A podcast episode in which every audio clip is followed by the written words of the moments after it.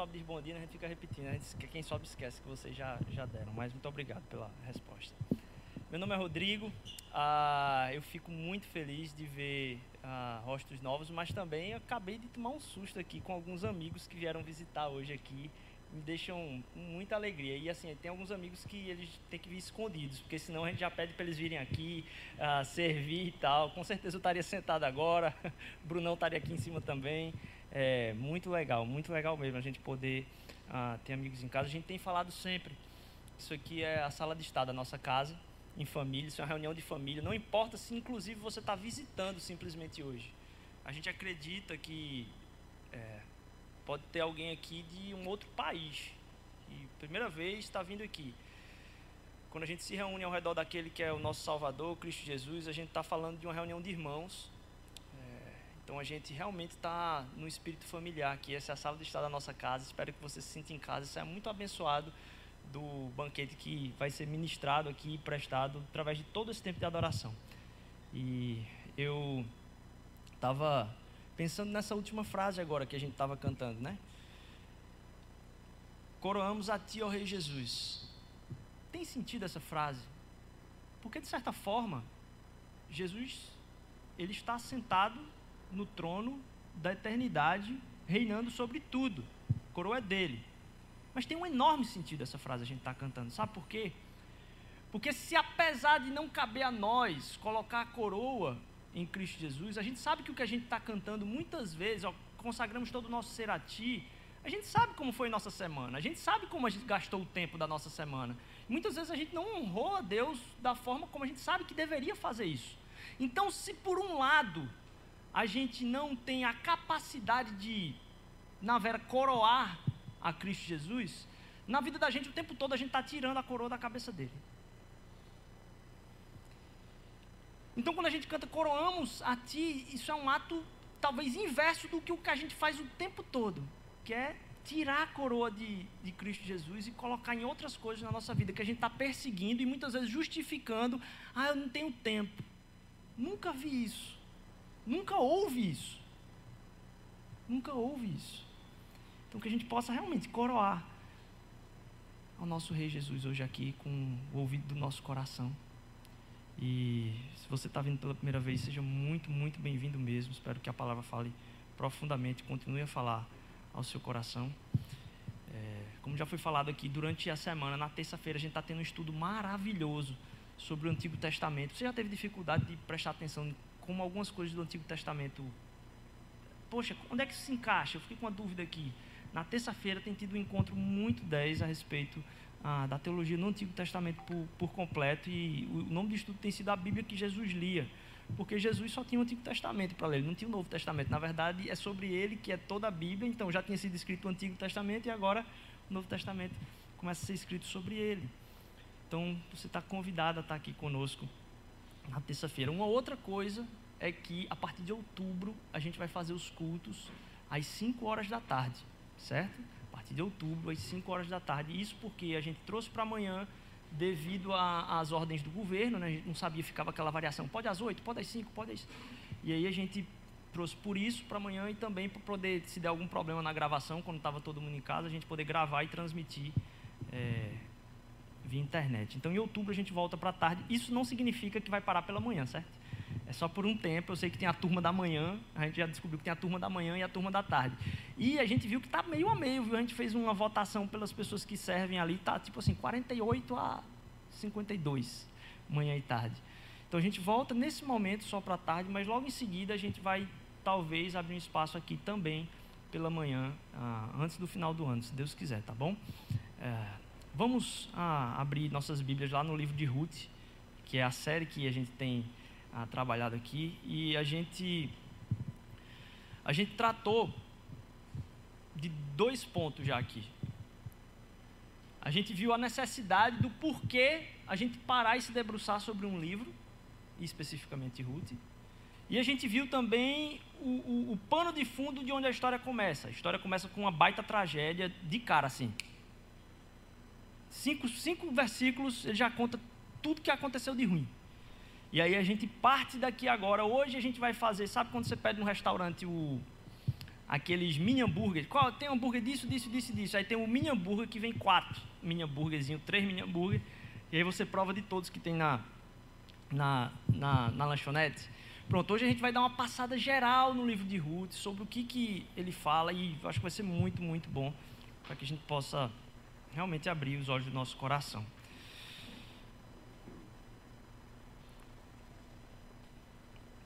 No livro de Ruth, no capítulo 1, a gente começa com o versículo de 6 a 8. Não sei se está aí já pronto. Quando Noemi soube em Moabe que o Senhor viera em auxílio do seu povo, dando-lhe alimento, decidiu voltar com suas noras para a sua terra. Assim ela com as suas duas noras partiu do lugar onde tinha morado, enquanto voltavam para a terra de Judá. Noemi disse às suas duas noras: Vão, voltem para a casa de suas mães, que o Senhor seja leal com vocês, como foram vocês foram leais com os falecidos e comigo. A gente viu semana passada sobre a tragédia que acontece. Aqui é como vai se desenrolar um caminho dividido agora aí para as duas noras de Noemi. A tragédia começa com uma família que sai da sua terra por causa da fome e vai para uma terra estranha para viver com, primeiro, só o marido e os dois filhos. Os filhos se casam com mulheres daquela terra estranha. O pai deles morre. Eles ficam lá mais do que 10. Então, assim, a gente lê a, a, a Bíblia e parece que tudo aconteceu muito rápido, né? A Bíblia fala que depois que Elimelec morreu, passaram-se 10 anos eles lá. Aí depois os filhos Malom e Quilom morrem. E agora Noemi diz: Olha, vocês foram muito boas comigo. A terra que estava seca agora está dando alimento. Eu quero muito que vocês voltem para a terra de vocês. E eu quero que vocês me deixem voltar para a minha terra. É interessante o fato de que ah, agora ele faz questão de mostrar que estava dando alimento. Mais do que isso, no próximo slide, se, se puder passar aí o, o próximo slide. slide seguinte, vai dizer o seguinte: ó, ela, quando volta, diz: De mãos cheias eu parti, mas de mãos vazias o Senhor me trouxe de volta. Por que me chamam Noemi? O Senhor colocou-se contra mim, o Todo-Poderoso me trouxe desgraça. Na fome, ela sai, cheia. Na che... na, na, no período cheio de colheita, ela volta vazia. Percebe que aquilo que a gente tá, tratou da tragédia não diz respeito simplesmente ao que acontece ao redor, mas como eu entendo minha dependência no meio daquilo que está acontecendo. Porque ela sai no período de seca cheia, plena, a palavra vai dizer plena, e ela volta no período de colheita vazia. Aquilo que era o motivo de precisar fugir da terra, agora não é mais, só que há coisas mais importantes que a gente tem do lado e que muitas vezes a gente não dá o certo valor. Quando isso é tirado, ela volta vazia. Mais do que isso, ela diz: Olha, vão-se embora vocês aí, porque agora não tem o que fazer. Eu estou sem marido, sem filho, o que é que eu posso oferecer para vocês? Além do mais, imagine na cabeça dela, porque ela, ela começa falando inclusive o seguinte: Olha, eu não tenho filho mais, eu não tenho marido. Mesmo que Deus me dê a sorte de ter um outro marido e eu vier a conceber um filho, vocês não vão esperar esse menino crescer para que ele se case com vocês. Então, vão para a terra de vocês. Nesse momento, há uma divisão aí, né? A órfã, ela volta e a Ruth, ela segue com a Noemi. E aí tem aquele trecho, trecho lindo. E aqui eu vou fazer uma pausa para dizer o seguinte: não se incomodem se eu não entrar muito em alguns textos. Porque aos poucos a gente vai entrando e pensando alguns deles. Em cada domingo a gente vai parar e se debruçar sobre alguns desses textos. Então eu vou fazer uma passagem geral. Então nesse momento aqui, é, Ruth vai dizer para Noemi: Olha, eu vou com você porque eu seu povo é o meu povo, a sua casa é minha casa, o seu Deus é o meu Deus. Eu quero tudo que eu pertencia, agora eu quero pertencer mais. Isso dá uma pane para Noemi, porque eles não faz sentido. E fica mais claro um pouco mais à frente, porque elas chegam, está na colheita. E aí tem um outro detalhe, ela quando chega diz, ó, oh, tem um cara aqui na cidade chamado Boaz, que é parente de Elimelec, e ele tem muita terra, ele é muito rico. É, ela não fala mais nada. Ela não fala mais nada. Ruth vai buscar comida em algum campo. E aí, é, nesse campo, ela encontra o favor do dono do campo, que é esse mesmo Boaz. Pausa para o seguinte: a pessoa está passando fome, eles saem da terra por causa da seca, sendo que assim, agora eles estão numa situação em que ela vai depois conseguir a ajuda de Boaz. E mais na frente, quando a gente vai perceber que Boaz ajuda, logo em seguida, porque Ruth vai para o campo, tenta pegar ali a colheita da sobra do que está sendo dado, e o judeu tem por lei, a gente vai entrar nisso também, o judeu tem por lei, aquilo que era sobra, ele deixa para quem passar para pegar. Isso era Deus dizendo. Eu disse: Olha, vocês já foram estrangeiros. Vocês já passaram por isso. Lembrem desse pessoal. E aí, isso por lei era, era dado. Mas assim, Boaz foi ainda mais generoso com Ruth, porque aquilo que é, Ruth fez por Noemi é algo de tanto valor uma entrega tão grande de não deixar aquela que é a última da última da última da última da última da última das coisas, é uma senhora sem um marido, velha, sem filhos, viúva, num estado que estava de seca, voltando para casa sozinha. A gente leu semana passada que a cidade toda ficou abismada com a volta dela. Todo mundo comentando, sabe aquele fuxico mesmo? A cidade toda, dizendo, nossa, e, e, a, e a, cidade triste por aquela tragédia. E aí agora Ruth ah, vai buscar comida num campo.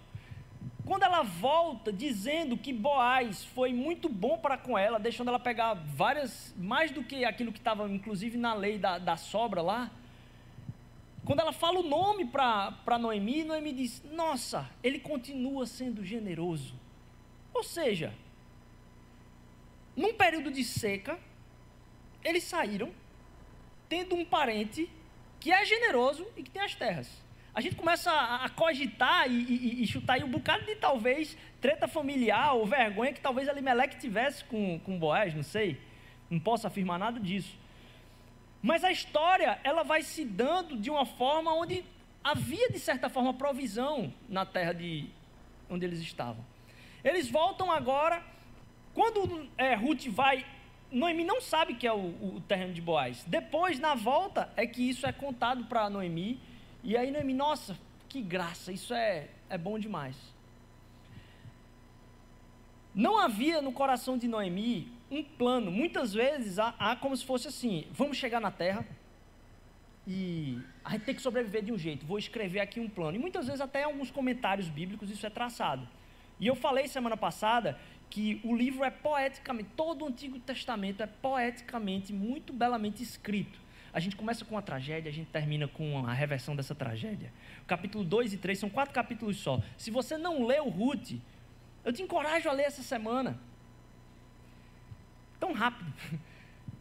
Primeiro capítulo começa com essa tragédia termina com a reversão da tragédia. O capítulo 2 e 3 são duas tentativas de, vamos dizer assim, sobrevivência e uma resposta de providência de Deus na vida daquele, daquelas duas mulheres que estão ali. Quando há essa tentativa de providência, um outro fato interessante é que Ruth, ela vai para o campo, ela volta, Noemi chama ele de generoso, e aí sim, Noemi começa a fazer um plano. Não tinha, quando chegou na cidade, um plano, vamos ter que arranjar alguma coisa. E a prova disso, só fui me tocar depois, é que no final do capítulo 2, se não me engano, chega lá no final, pode, é, pode passar para o próximo, eu vou ler já já ele. No final do capítulo 2, ela chega em casa e aí Noemi fala uma coisa. E aí você tem uma noção maior da história. Noemi tinha onde morar. Porque diz que Ruth foi morar com Noemi. E aí Noemi ainda diz o seguinte: diz, olha, a sobrevivência da gente meio que está garantida. o hoje está garantido e ela se alegra pela doação de Boaz. Mas você percebe que a preocupação de Ruth não está com a sobrevivência. Quantas vezes eu li o livro de Ruth como sendo um, um, um povo com fome que volta para a terra e precisa ser alimentado?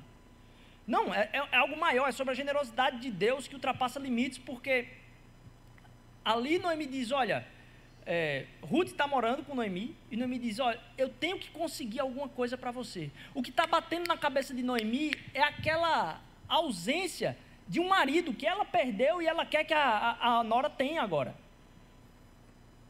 Eu tenho sobrevivência, mas você precisa de futuro.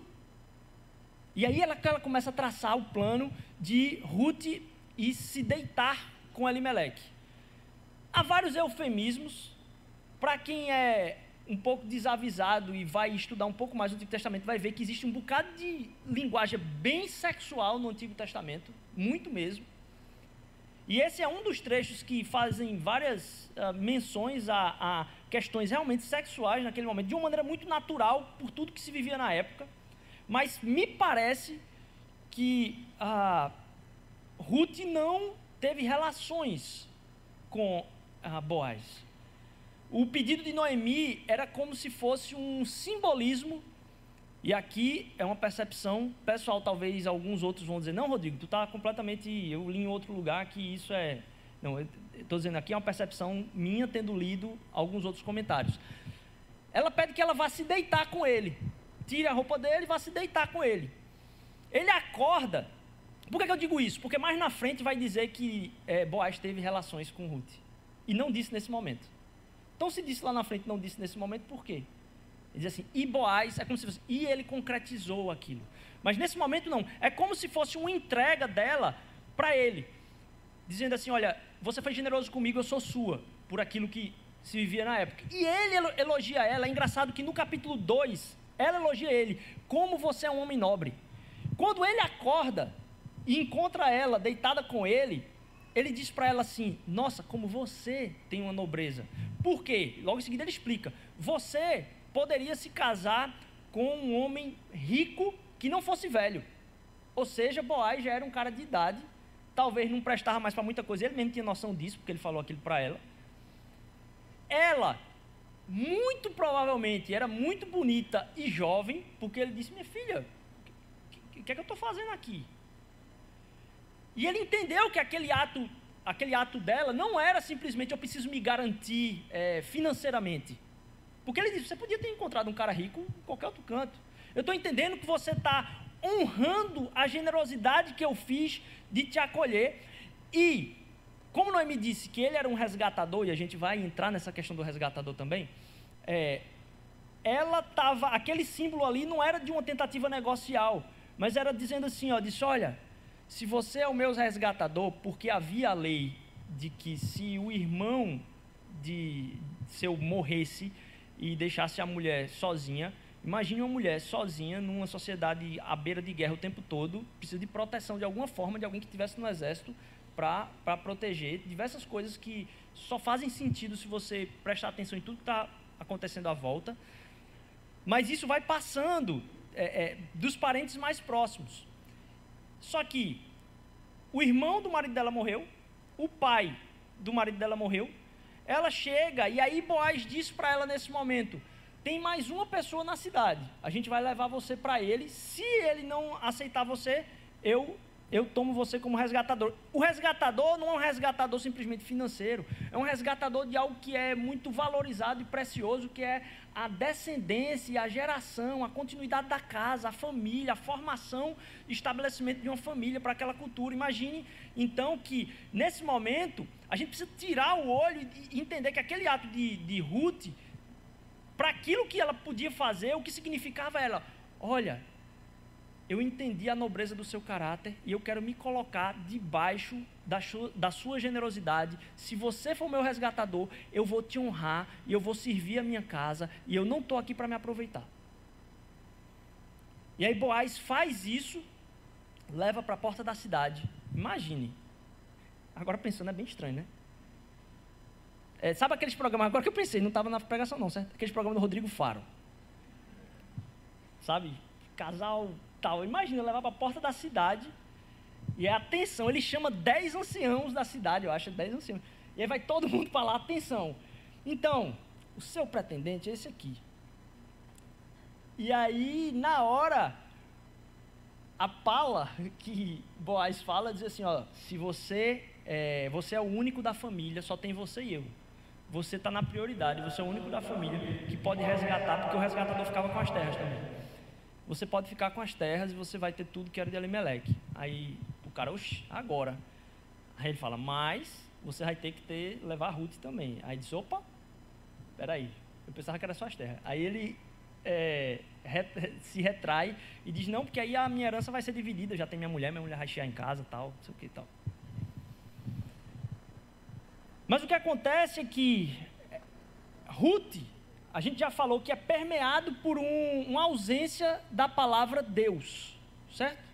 E aí eu me deparo uh, com esse trecho em todo o livro de Ruth, pouquíssimas são as vezes que a palavra o Senhor, Deus, vai ser levantada. Toda vez que isso vai ser levantado é Deus te abençoe, Deus te bendiga, louvado seja Deus por causa disso, Deus não sei o quê. Não tem assim um Deus falou, então Deus fez isso.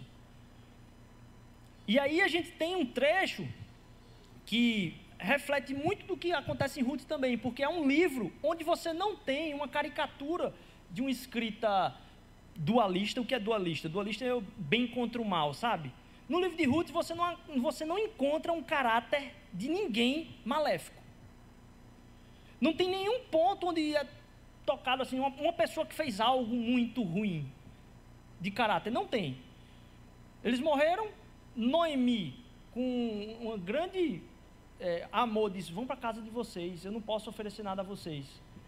Orfa volta, você pode dizer, não, mas a menina voltou. Sim, mas ela estava no direito dela de fazer aquilo. Não tem. Aquilo não é um ato ruim. A, a, o texto não traz como se Orfa tivesse, eita, abandonou Ruth. Não, pelo contrário, o ato de Noemi de ficar com Ruth é que é, é muito valorizado.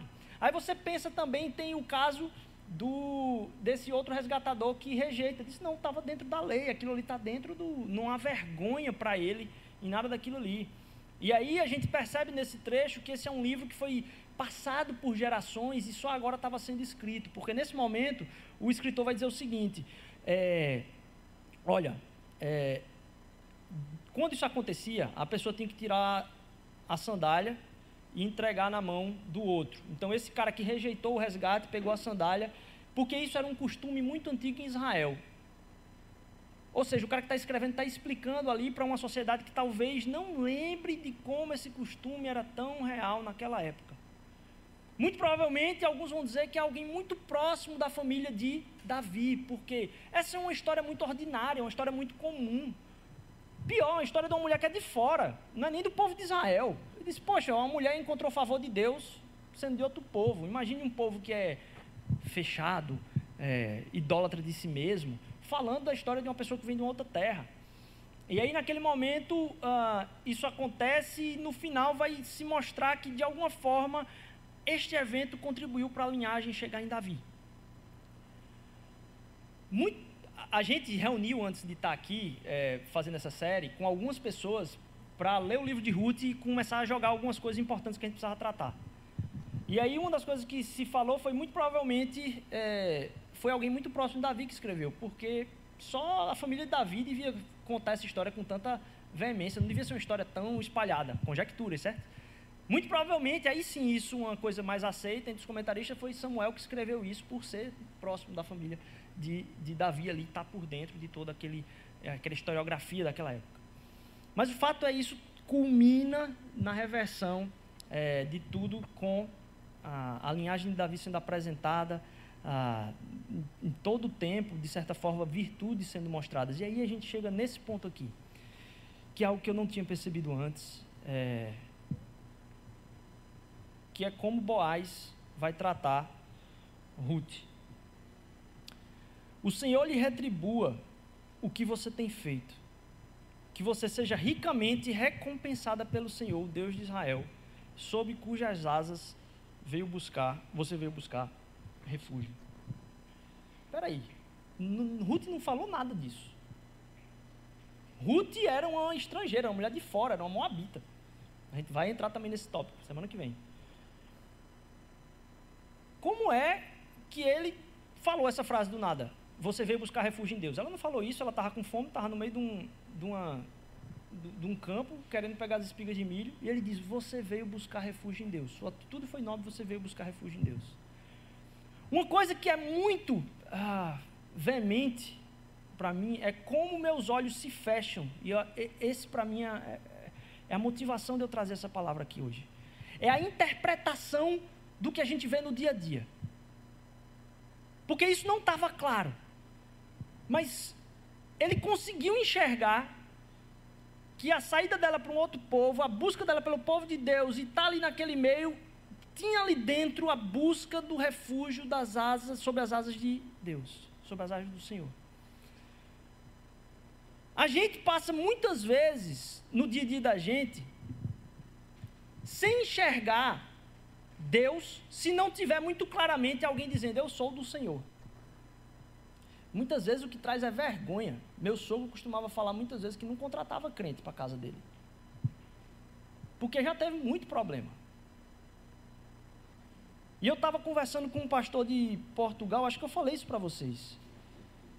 Que falou que, tipo assim, parece que não tem diferença, né? Se lá na Europa a igreja está morta e aqui a igreja tem tantos membros.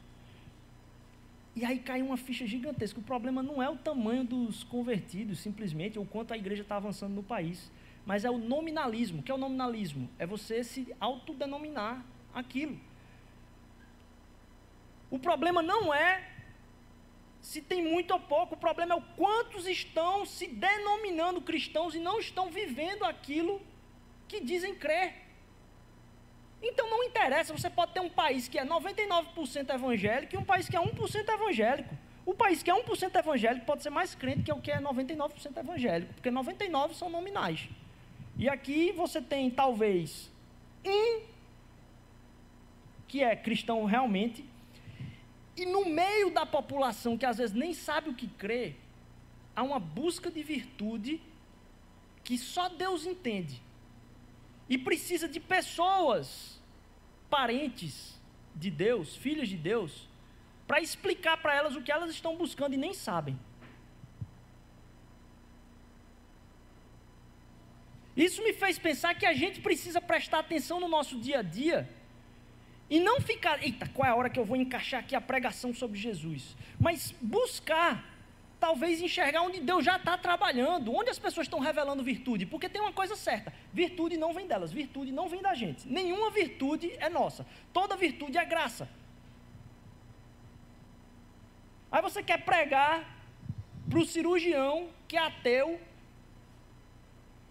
mas que perdeu o aniversário dele para atender um negócio hiper mega importante que abençoa uma família toda. Quando termina aquela cirurgia do cirurgião ateu, a galera sai, eles agradecem a quem? Fazem uma oração a quem? a Deus. Então a virtude da excelência, a responsabilidade com o compromisso, é uma graça de Deus na vida do cara que ele não entendeu ainda que, de onde vem aquilo. Se a gente não ficar com o olho aberto, de não ficar sendo proselitista o tempo todo, mas dizer, cara, tu sabe de onde vem isso? Isso é divino, cara. Isso que tu está fazendo é divino. Cara, eu tinha mentido para minha namorada. Conversa de café. Tinha mentido para minha namorada, mas, cara, eu tava com o coração arrependido, velho. E foi duro pra caramba, mas aí eu precisei falar com ela e a gente reatou. Disse, meu irmão, sabia que isso é divino? Arrependimento. Porque não é a gente que está trabalhando, é Deus que já está trabalhando. A gente quer abrir os olhos das pessoas para elas entenderem o que Deus já está fazendo na vida delas. Então aí não tem proselitismo nenhum, mas Boaz coloca isso e eu acho que a gente precisa estar tá com o olho aberto no dia a dia da gente para enxergar o que Deus já está fazendo através da virtude sendo revelada na vida das pessoas. Porque Deus não está só onde a gente o reconhece.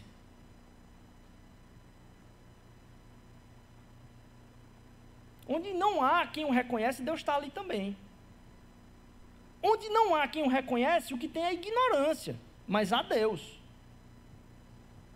Porque Deus não é nossa tia chata, nosso parente chato, nosso tio chato, avô chato, sei lá, primo chato, prima chato, que fica pegando no seu pé por causa de alguma coisa. Ele já está fazendo a restauração de você. Você sabe das suas desgraças. Por que, que a gente fica olhando para a desgraça dos outros? Então eu falo isso aqui para que a gente, ao enxergar essa história toda, a gente veja o que está por trás, porque por trás dessa história simples, ordinária, podia ser a minha história. Muito, muito certamente, eu e você temos uma história de livramento, uma história de bênção, uma história de coisa que Deus fez. Você sabe que aquilo ali foi Deus, não tem como ter sido outra pessoa. Essa história poderia estar aqui, na Bíblia. Essa é uma história ordinária que está na Bíblia. Por que, é que não é a nossa? Porque a nossa vem depois da vitória. A história de Ruth vem na expectativa daquele que venceria tudo. A gente já conhece isso. Nossa história é um fruto do agradecimento daquele que tudo já venceu por nós.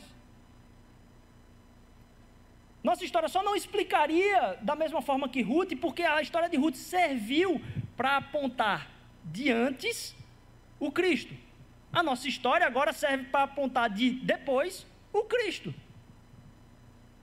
Mas para que o Cristo fosse entendido como essa centralidade, essa história era necessária. A gente não pode voltar para o antes, mas qualquer história nossa poderia apontar novamente para o Cristo. Isso porque Deus não morreu, tem batido muito isso no meu coração. Deus não morreu pelo melhor de você. Deus morreu pelo seu pior dia. Quando ele viu lá na, na cruz e disse: Eu morri por. Foi pelo seu dia mais desgraçado. Aquele que você disse: Você não vale nada. Pô, foi por esse aí. Era esse que Jesus estava dizendo: Mesmo assim eu quero morrer por você. Deus não só está onde a gente o reconhece. A gente precisa estar com o ouvido aberto. A gente tem falado aqui duas perguntas que a gente precisa fazer o tempo todo. O que Deus está falando comigo? O que Deus falou comigo? O que eu vou fazer a respeito disso? O que Deus falou comigo? O que eu vou fazer a respeito disso? Bateria do meu carro descarregou essa semana. Deus, que dia ruim do caramba. Sexta-feira foi assim, Tá, tá um dia antológico de ruim. No dia, na hora que a bateria descarregou, eu disse, Véi, que é isso? Tá de brincadeira, Deus? Eu disse, não, Deus, o que é que tu quer falar com isso? Tu tá fazendo acontecer para eu perceber alguma coisa. Abre meu olho. O que é que o senhor quer falar no meio disso aqui? E o que é que eu tenho que fazer a respeito disso? Me ajuda. Todas as coisas. Nossa, a gente não consegue parar de brigar. Deus, o que, é que o senhor está falando com isso? Nossa, eu não estou conseguindo alcançar meu objetivo no trabalho. Deus, o que, é que o senhor quer falar com isso? Para que a gente perceba que Deus está trabalhando do mesmo jeito no outro, em mim também, esse tempo todo. A gente reconhecer e ouvir, a gente reconhece Deus ouvindo e a gente só ouve calado. Então, de novo, você já leu o livro de Ruth? Te aconselho a dar uma lida nele, mas depois pega qualquer trecho da Bíblia, porque Deus fala principalmente, primordialmente pela sua palavra. Então para e se deleita na palavra ali. Não, não pensa que vai sair nada dali. Só recebe aquilo ali. Daqui a pouco Deus vai falando durante o seu dia, talvez, em dois dias, três dias. Mas aquela palavra ali, ela é importante para que Deus vá moldando aquilo que Ele quer fazer em você. Porque corre o risco de eu e você ficarmos saltando de pregação em pregação, sabe? Tá, tá, tá, tá, tá, do que o outro já mastigou. e Isso é importante para a nossa celebração comunitária. Aqui a gente está como família, a gente está celebrando a mesma coisa. Massa, legal, show. Você ir buscar outras pregações, glória a Deus, você precisa se mas você precisa de um tempo onde você pare e deguste a palavra. Só ouça a palavra. O que Deus está fazendo o tempo todo, no meu dia e no seu dia. Te desafio então a ir devagar, inclusive, nessa, nessa leitura, não só do livro de Ruth, mas da Bíblia como um todo. Para que a gente comece a perceber também que aquilo que a gente quer resolver não é o que Deus quer resolver na vida da gente. A gente está querendo resolver os problemas da vida e Deus está querendo resolver o problema em nós, muitas vezes. E a gente, apressado em resolver as coisas, senta aqui, é você. Sempre me instigou o fato de que isso aí foi uma verdade em Cristo Jesus.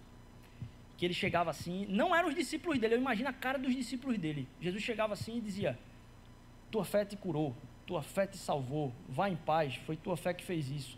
E a pessoa não tinha nada a ver com o discípulo de Jesus, ela estava no bolo, na meio da rua. Chegava e dizia, sua fé. Ou seja, eu acredito que isso ainda é verdade no que Jesus está fazendo pelas ruas da cidade do Recife. Jesus está falando isso não para as pessoas que estão aqui dentro simplesmente, mas tem pessoas que não professaram e Jesus já tem um negócio com elas. Está trabalhando essa questão da virtude na vida delas, a gente precisa acordar para apontar isso para elas também, sem precisar ficar dizendo, você precisa. Eu disse, não, cara, quem foi que fez isso, cara? Tu se converteu de algo que tu fez errado, tu acha. Por que isso? Por que tu acha que isso é verdade? disse, pois é, velho, tem um cara que sustenta isso tudo na eternidade. O nome dele é Jesus. Isso que tu fez é algo de Cristo, cara. Porque a gente fica com o contrário, né? Se o cara fez e ele não é convertido, aí a gente entra em paranoia. Como é que ele pode ter feito? Eu disse: o que você fez não é cristão. Você precisa se converter para o que você fazer ser cristão. E aí Jesus está passeando e diz assim: ó, nunca encontrei uma fé tamanha em Jerusalém toda. Ladrão da cruz, vai estar comigo hoje no paraíso. Não levantou a mão, estava pregada, nem podia, piada infame.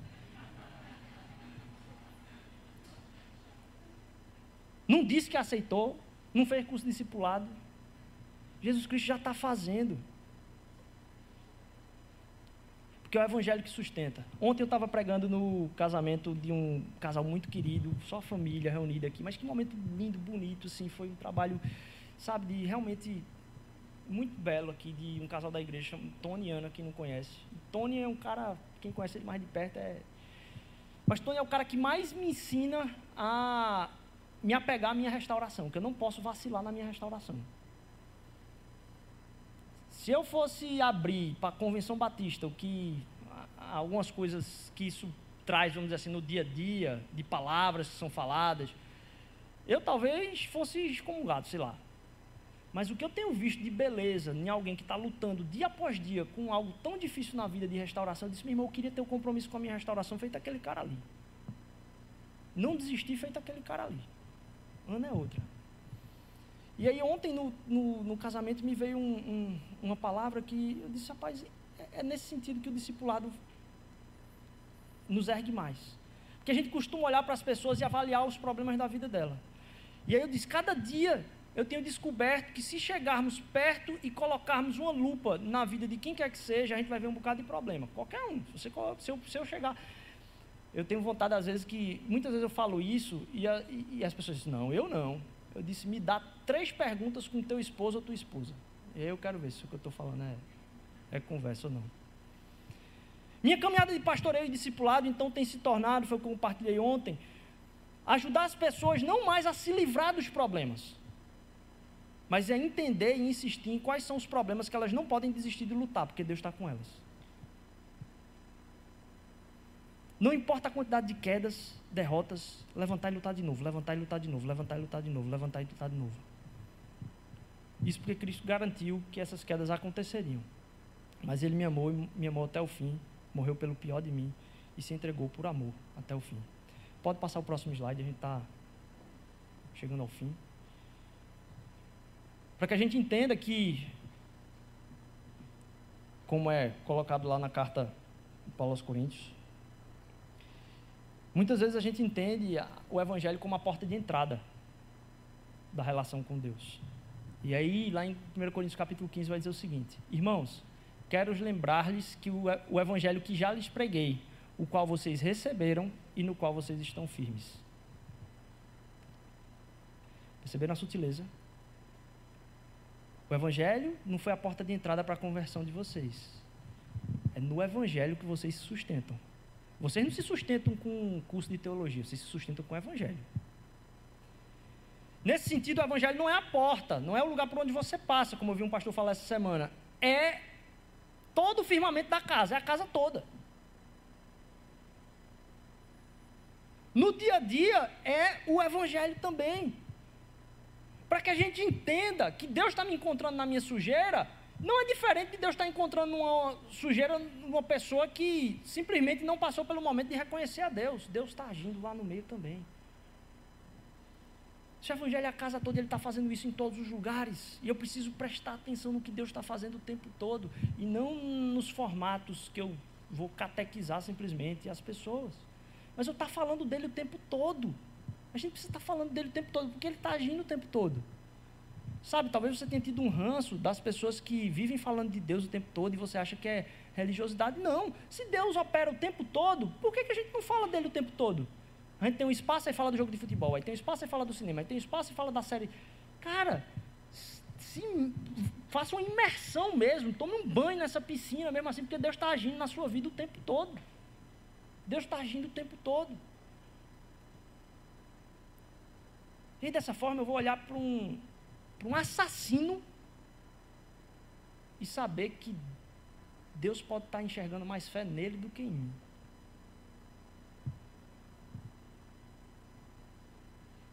Porque o meu compromisso não é na comparação de quem eu sou melhor, mas meu compromisso é enxergar o quanto eu sou pior e o como Cristo Jesus pode me redimir daquilo que eu sou pior. E Deus está fazendo em todo mundo, em todos nós. Essa é uma história comum, de novo. É nesse espírito que eu venho convidar você a realmente louvar e orar a Deus pela sua vida. Que essa é uma história comum. Mas que todos nós possamos enxergar além daquilo que está simplesmente acontecendo na frente da gente, mas perguntar: Tu tens alguma coisa aqui, Deus? Porque foi o que Boaz enxergou ali em Ruth. Disse: Olha, você veio buscar refúgio nas asas de Deus. Como é que é isso?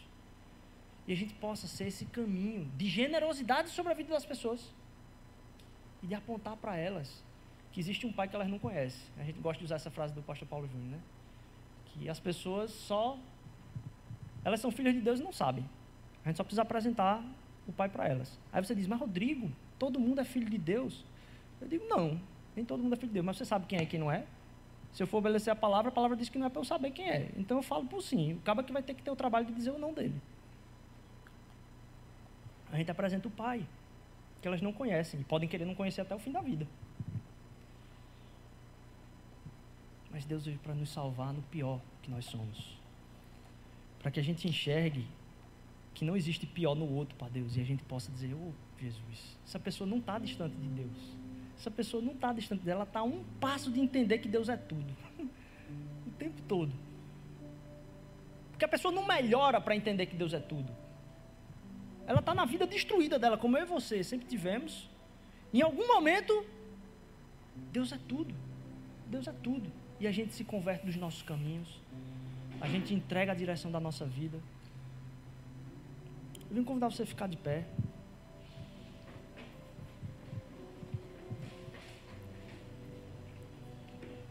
Venho fazer dois convites a vocês em oração.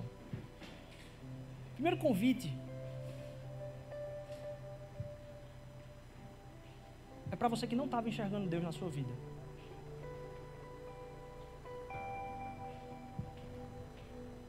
E você está sentindo falta desse Pai.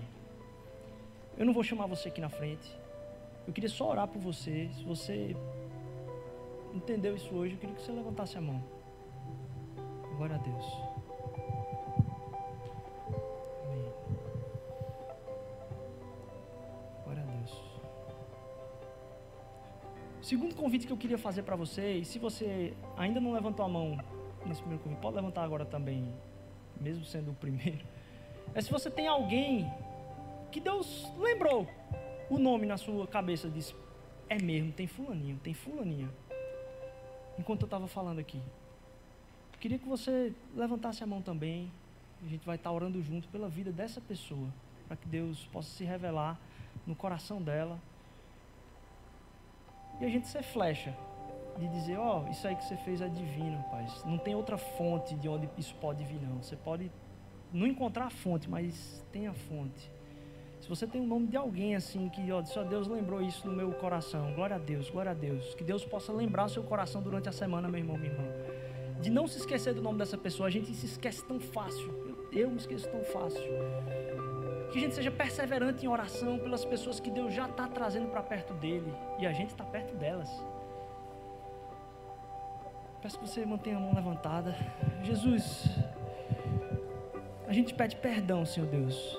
Porque a gente se esquece da preciosidade da relação contigo, Pai. Obrigado, Pai, por a gente estar tá aqui hoje ouvindo essa história mas uma história, Senhor Deus, que mesmo sem estar tá lá explícito uma pregação, Senhor Deus, a, a virtude, a beleza, a verdade de tudo apontam para Ti, Senhor Deus, porque Tu és o caminho, a verdade e a vida, Pai. Ó oh, Senhor Jesus, nos faz reconhecer em Ti, Senhor Deus, que Não há vida fora de ti, Senhor Deus. Tu nos vivificas, Pai. Ó oh, Senhor, a gente às vezes caminha por caminho de morte, Pai. Mas tu já venceste a morte, Senhor Deus. Elas não têm domínio sobre nós, Senhor Jesus. Por mais tenebroso que seja um caminho, Senhor Deus. A gente pode estar se sentindo preso, Senhor Deus, mas as cadeias já estão abertas, Senhor Jesus. Eu venho te clamar também, Senhor Deus, pela vida de cada um aqui, Senhor Deus, colocou o nome de alguém aqui nesse momento, Pai. Continua essa história, Senhor Deus, de atenção, preocupação, olhar aberto, olhar do coração aberto, compaixão e amor, Pai. Se faz visível na vida delas, elas são tão preciosas para a gente, Senhor Jesus. Nos ajuda, Senhor Deus, a derramar a tua graça na vida delas, como tu tens derramado na nossa, apesar dos nossos pecados. Nos guie em perseverança de lembrar dessas vidas, Senhor Deus, e de sair em celebração hoje aqui, Pai. Porque a gente fala não na expectativa de algo que vai acontecer, mas a gente fala de uma vitória que aconteceu. Em nome de Cristo Jesus, amém, amém.